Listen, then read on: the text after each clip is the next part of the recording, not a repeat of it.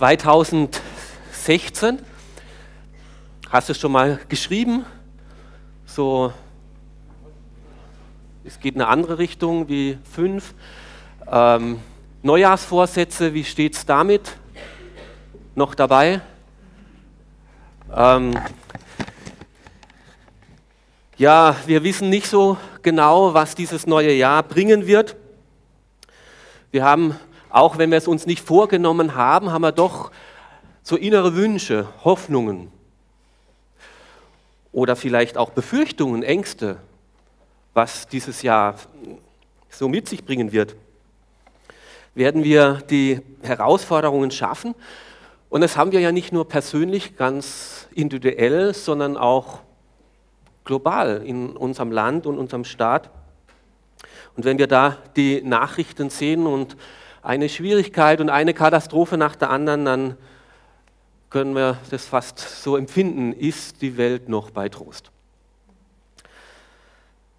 Also da fällt es ja nicht schwer, eine Auflistung zu machen. Äh, Klimawandel, wir haben uns viel vorgenommen, aber naja, mal sehen.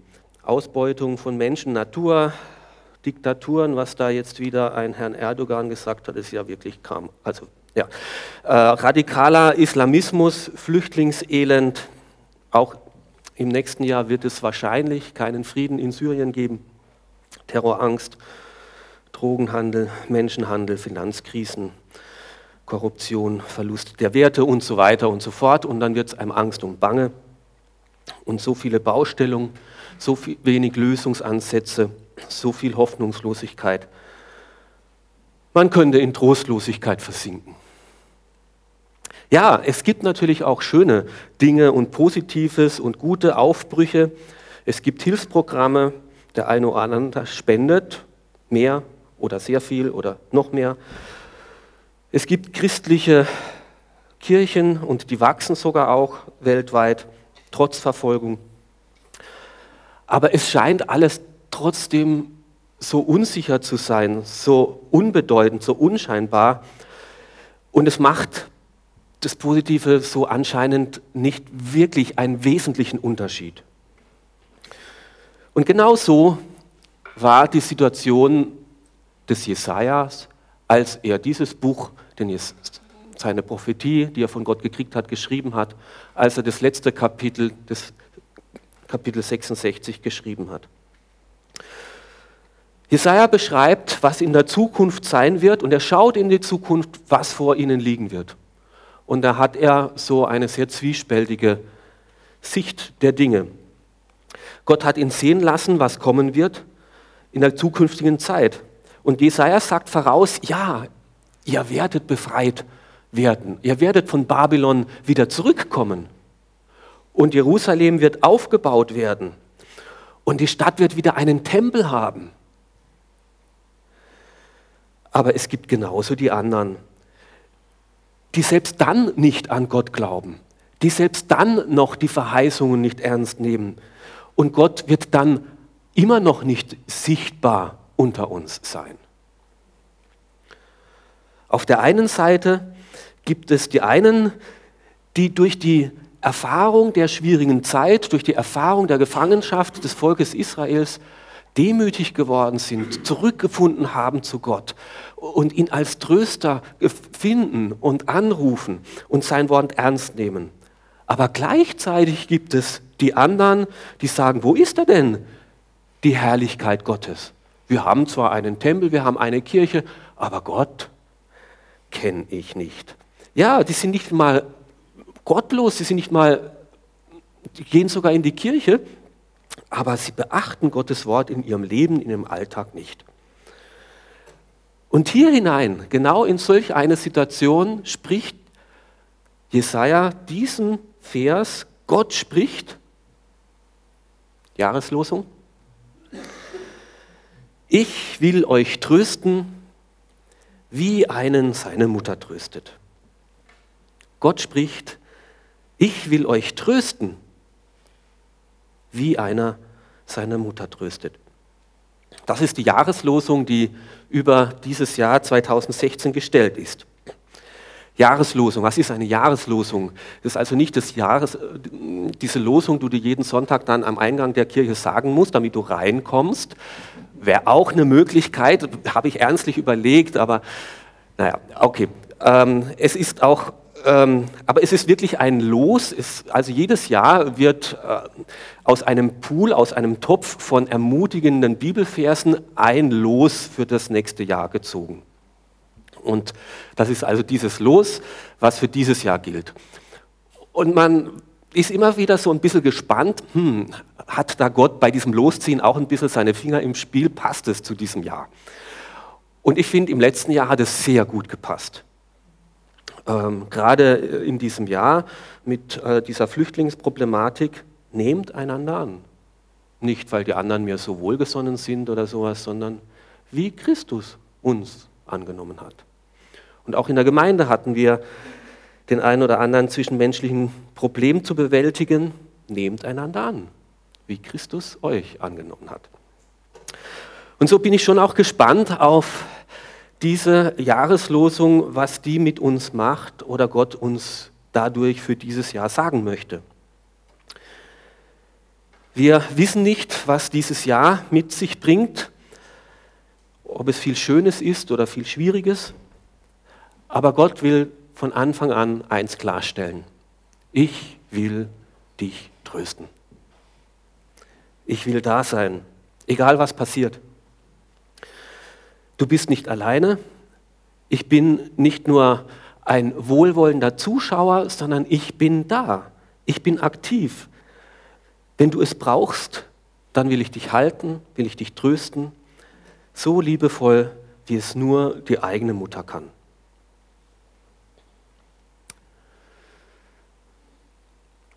Ja, wie ist jetzt Gott? Ist jetzt Gott eine Mutter oder Vater? Gott als Vater ist uns ja sehr viel gewöhnt, gewohnter. Das kommt auch viel öfters in der Bibel vor, dass Gott uns als Vater vorgestellt ist, nicht nur weil Jesus das im Gebet so sagt, Vater unser, geheiligt werde dein Name.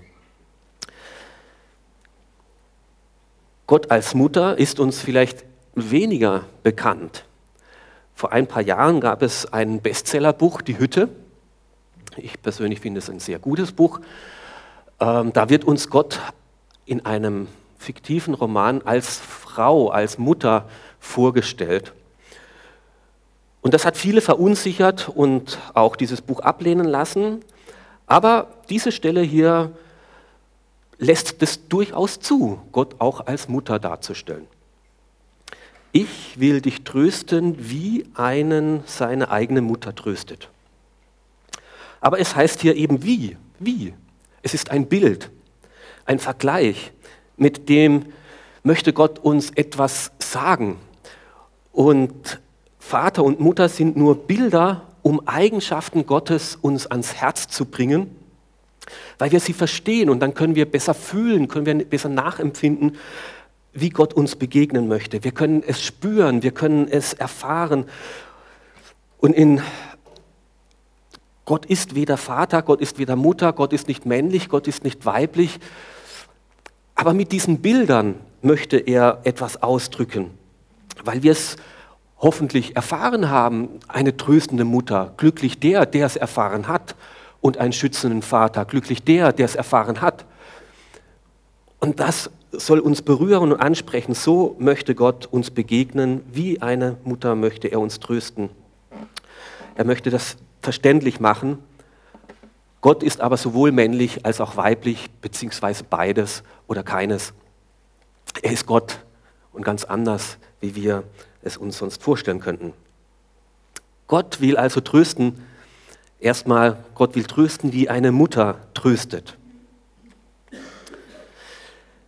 Naja, wir sind keine Kinder mehr, die meisten von uns, ja, okay, wir sind schon noch Kinder, aber keine Kleinkinder mehr. Brauchen wir dennoch Trost?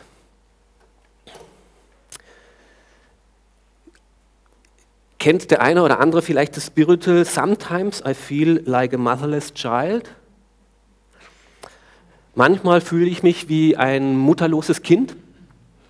Das sangen US-Sklaven im 19. Jahrhundert, Sklavenkinder, die verkauft wurden schon als kleine Kinder und von ihrer Mutter losgerissen wurden und wie Ware gehandelt wurden.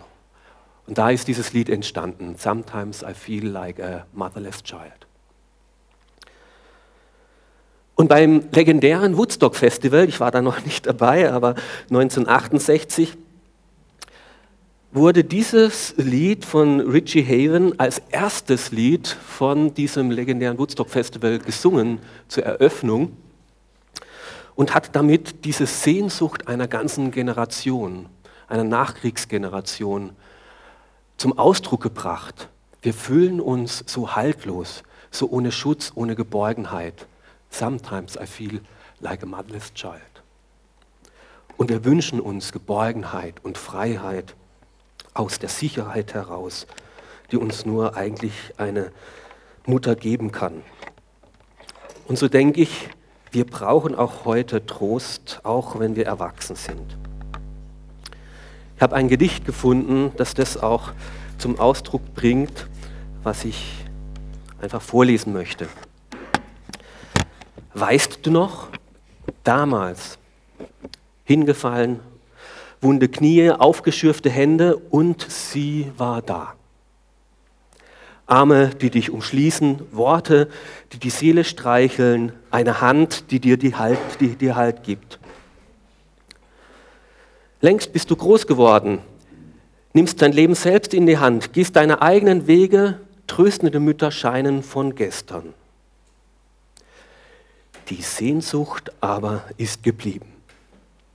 Nach Geborgenheit, nach Nähe, nach Halt.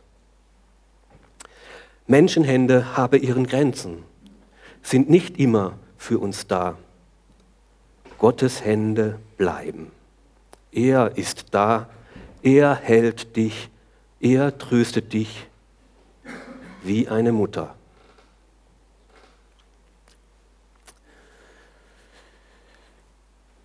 Ja, ich brauche Trost, zum Beispiel dann, wenn ich frustriert bin, weil ich mich voll engagiert habe und das Ergebnis unter meinen Vorstellen geblieben ist. Oder ich brauche Trost, wenn ich traurig bin, weil mir jede Perspektive abhanden gekommen ist und mir der Schwung für neue äh, Taten fehlt. Wir brauchen Trost, wie wir es gehört haben, wenn etwas verloren gegangen ist, das unser Leben ausgemacht hat. Und da gibt es viele Dinge. Heimat, einen Job, eine Ehe, einen Menschen. Vor allem dann, wenn ein Mensch unwiderruflich gegangen ist und stirbt, der uns viel bedeutet hat, dann brauchen wir Trost. Und Gott sagt es uns zu, gerade dann, will ich dich trösten. Ich will euch trösten. Ich will mich gütig dir zuwenden. Ich will dich halten. Ich will dir neue Hoffnung, neue Perspektiven geben. Ich bin für dich da, egal was kommt. Selbst wenn es schwer ist und schwierig, du bist nicht allein. Wie eine Mutter will ich dich trösten. Und wenn man den Vers davor dazu nimmt, den Vers 12, auf den Armen, auf deiner Hüfte, wie, wie Mütter ihr Kind auf der Hüfte tragen, möchte ich dich tragen und auf meine Knien liebkosen. Wie einen, den seine Mutter tröstet, so will ich dich trösten. Es gibt kein schöneres Bild für Trost als dieses einer tröstenden Mutter, die Geborgenheit gibt, die sich fürsorglich über ihr Kind neigt, die ihre Arme um das Kind schlingt und es schützt und hütet, die Tränen abwischt, Schutz gibt, Geborgenheit, Wärme und tröstende Worte zuspricht, mit einem Lächeln wieder aufmuntert und wieder neue Freude schenkt. Und Gott sagt, so will ich sein für dich. Das ist das Bild, das du von mir haben sollst. So möchte ich dir begegnen. So sollst du ins neue Jahr gehen, aus dieser Sicherheit, aus dieser Geborgenheit heraus. Vielleicht kennst du das von früher oder wenn du selber Kinder hast. Kinder wachen manchmal in der Nacht auf und dann ist alles dunkel, alles fremd. Man weiß nicht, wo was ist. So ist vielleicht das neue Jahr für uns. Wir wissen nicht, was es die Zukunft vor sich bringt. Und dann stapft das weinende Kind ins Schlafzimmer der Eltern. Es ist dort auch noch finster, alles dunkel. Aber dann kommt dieses erlösende Wort. Ich bin da. Die Mutter sagt, ich bin da. Noch zwei, drei Schritte und dann kannst du nicht mehr noch nicht hören, sondern kannst du mich fühlen. Dann kannst du mich spüren. Und genau so stellt sich Gott uns vor. Der große, der heilige Gott sagt zu Mose, wo sein Volk komplett verloren war in Trostlosigkeit, wo er sich dem Mose vorstellt, sagt er, ich bin der ich bin. Und er meint damit, ich bin da. Ich bin da für euch. Ich sehe deine Not und ich bin für dich da. Du bist nicht allein, lass dich halten, lass dich trösten.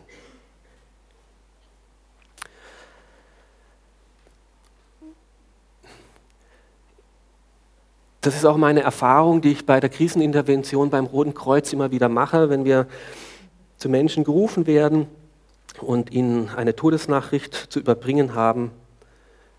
Es ist schrecklich. Was sollst du da auch sagen? Was kannst du sagen, ist so deine Not? Der Schmerz, den kannst du nicht nehmen. Das Einzige, was du einbringen kannst, ist mittragen und mitleiden. Du kannst Halt geben für den, der selbst haltlos geworden ist.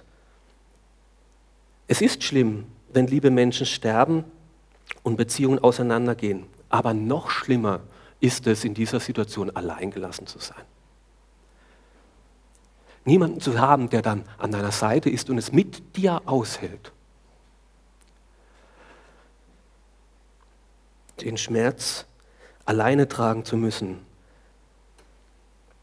und da sagt Gott, nein, so bin ich nicht. Ich bin da.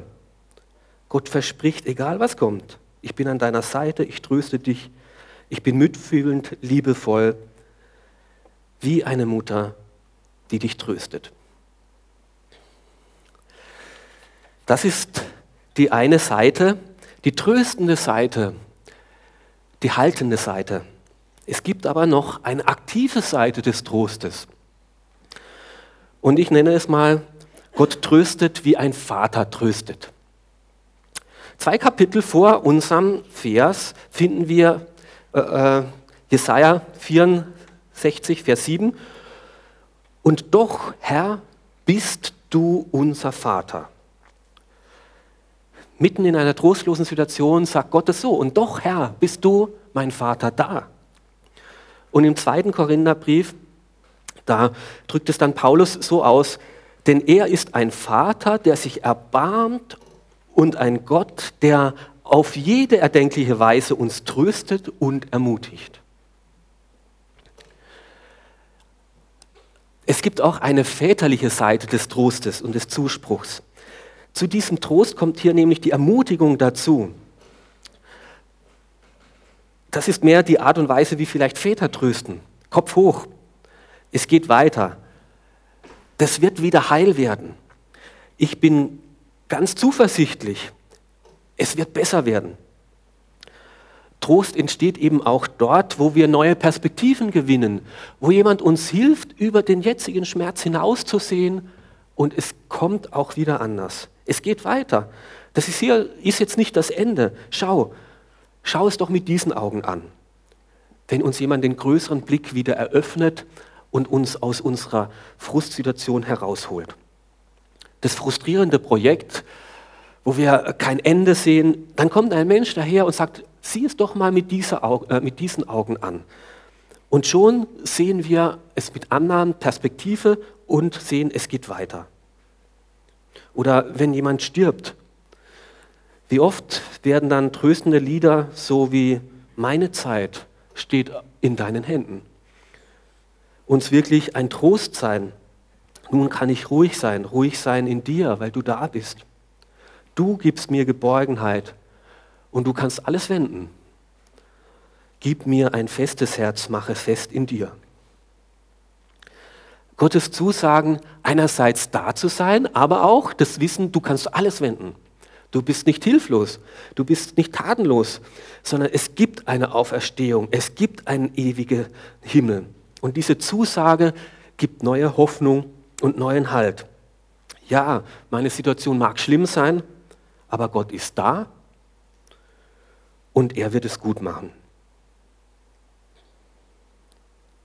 Und genau das kommt auch in unserem Vers, diesem Jahresvers zum Ausdruck, weil eigentlich endet dieser Vers nicht wie das Jahresvers, Gott spricht, ich will dich trösten, wie einen seiner Mutter tröstet, sondern er geht eigentlich weiter. An Jerusalem werdet ihr getröstet werden. Und das ist genau diese ermutigende Perspektive. Gott wird an Jerusalem handeln, er wird sein Volk wieder sammeln und er wird es nach Hause bringen. Wenn ihr aus der babylonischen Gefangenschaft zurückkommt, es wird einmal einen neuen Himmel, eine neue Erde geben. Und darauf hoffen wir und das klingt gut. Aber, und es wird auch ein Gericht geben. Und es gefällt uns weniger, das zu hören, aber es ist auch gut. Gott handelt. Gott schafft dann neue Fakten und Gott wird mitten in dieser Welt auch dafür sorgen, dass seine Versprechen eingehalten werden. Und er ist einerseits mit seiner Nähe da und andererseits mit seiner neu machenden Kraft. Und so tröstet Gott uns, wie eine Mutter tröstet, mit seiner Nähe, mit den umschützenden Armen und will wissen, dass er, wir sollen wissen, dass er uns versteht. Aber auf der anderen Seite tröstet er uns auch, wie ein Vater uns tröstet, der nicht nur pustet und freundlich redet, sondern auch liebevolle neue Taten schafft und tatkräftig und mutig gegen das Unrecht einsteht und sagt, jetzt ist aber auch genug. Das hast du mit meinem Kind nicht zu tun. Und es gibt einmal ein Gericht und einmal eine Strafe für alles Böse und Falsche.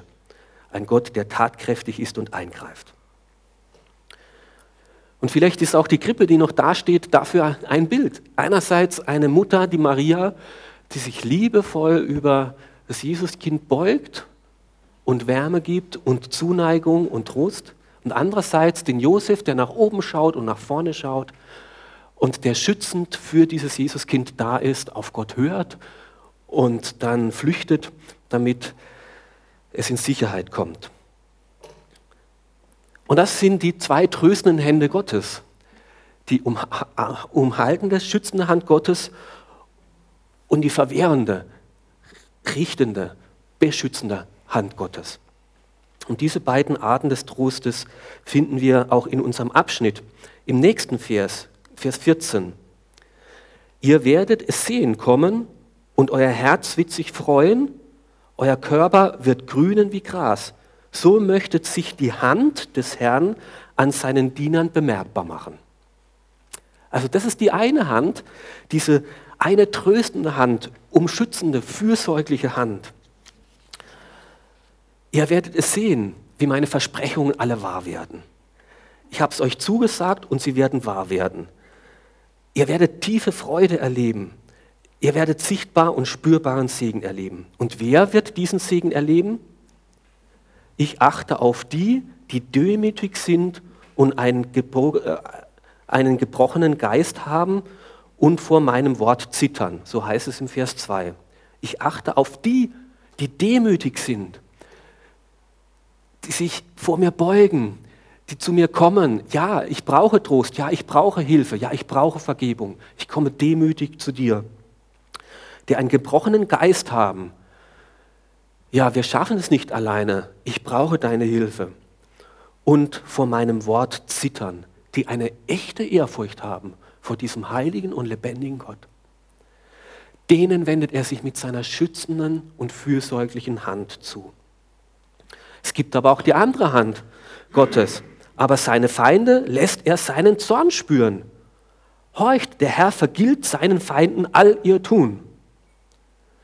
Und auch das ist Trost dass nicht die, die Unrecht ausüben und die sich um nichts kümmern, durchkommen, sondern Gott ist zornig und sein Zorn, der schützt das Recht und bewahrt uns vor Unrecht. Wer sind denn die Feinde Gottes hier in diesem Kapitel im Vers 4? Als ich sprach, hörten sie nicht. Sie taten, was in meinen Augen böse ist und erwählten, woran ich keinen Gefallen habe. Sie hörten einfach nicht auf das, was ich gesagt habe. Die sind nicht gottlos, die sind nicht mal ungläubig, die sind vielleicht fromm, aber sie tun nicht das, was sie von mir wissen. Sie hören nicht auf meine Worte. Und denen, sagt Gott, denen werde ich mit meiner schützenden Hand entgegentreten, um meine Kinder vor diesen zu beschützen. Und ich werde sie richten. Und wir können uns überlegen, mit welcher Hand möchten wir begegnet, getröstet werden? Mit dieser schützenden Hand von Gott? Ja, da, wo wir demütig sind und sein Wort wirklich ernst nehmen, da möchte er uns so umfangen und hineinnehmen in seine Gemeinschaft. Das gilt aber nicht nur für uns persönlich, ganz individuell, sondern das gilt auch für global. Äh, jetzt habe ich hier ein Durcheinander. ähm, dieses Abschnitt ist der letzte Abschnitt im Buch Jesaja und ähm, der gibt auch eine Aussicht für das, was in Zukunft geschehen wird. Kapitel 66 ist das letzte Vers, äh, Kapitel im äh, Jesaja-Buch. Und Jesaja gibt da eine Vorschau auf alles, was kommt. Einerseits, wenn ihr aus, Jerus äh, aus Babylon zurückkommt, dann wird es so sein. Es wird Leute geben, die sich so demütig vor mir beugen und die ich trösten will und denen dieser meinen Zuspruch gibt. Es wird aber auch die anderen geben, die spotten und sagen, ja, ja, wir sehen schon, Gott ist hier am Wirken und es gibt einen Tempel und es ist nicht selbstverständlich, ja, aber trotzdem, die ihr eigenes Leben weiterleben, selbstbestimmt. Und da wird Gott strafend eingreifen und handeln. Es geht aber weiter hinaus. Wenn Jesus wiederkommt nach Jerusalem, und dort durch seinen Tod und seine Auferstehung den neuen Tempel, die Gemeinde bauen wird. Wenn Christen, die Gemeinde, der neue Tempel für mich sein wird, da ist Gott offensichtlich am Wirken und das werden alle sehen. Dieser Jesus wird, hat Wunder getan, er ist auferstanden. Die Jünger werden Wunder tun. Es wird was ganz Neues beginnen. Und viele werden zum Glauben kommen, werden demütig sich beugen vor diesem Jesus und an ihn glauben. Und es wird aber gleichzeitig die anderen geben, die spotten und sagen, wer ist dieser Jesus? Und es wird Verfolgung geben. Und es wird nicht einfach und so eindeutig sein. Aber doch werde ich euch trösten und bewahren. Und dieser neue Glauben an mich wird sich ausbreiten und in der ganzen Welt verteilt werden. Die anderen werde ich aber strafen. Jerusalem wird vernichtet werden, mein Volk wird vertrieben werden.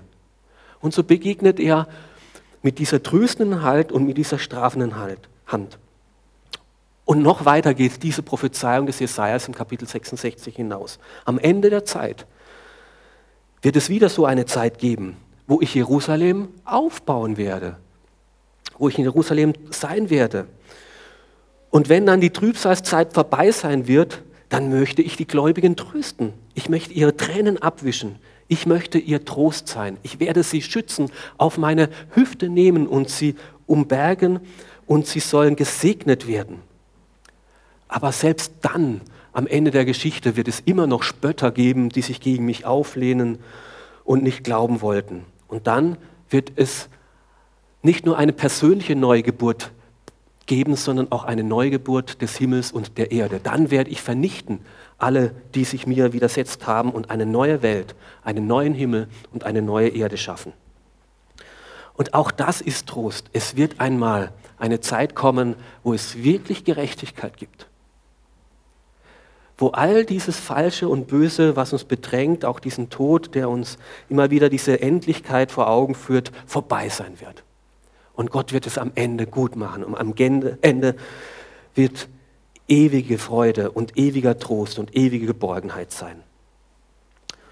Und alle, die diesen Trost sich wünschen und ersehnen und hoffen und brauchen, die lädt Gott ein durch diese Jahreslosung.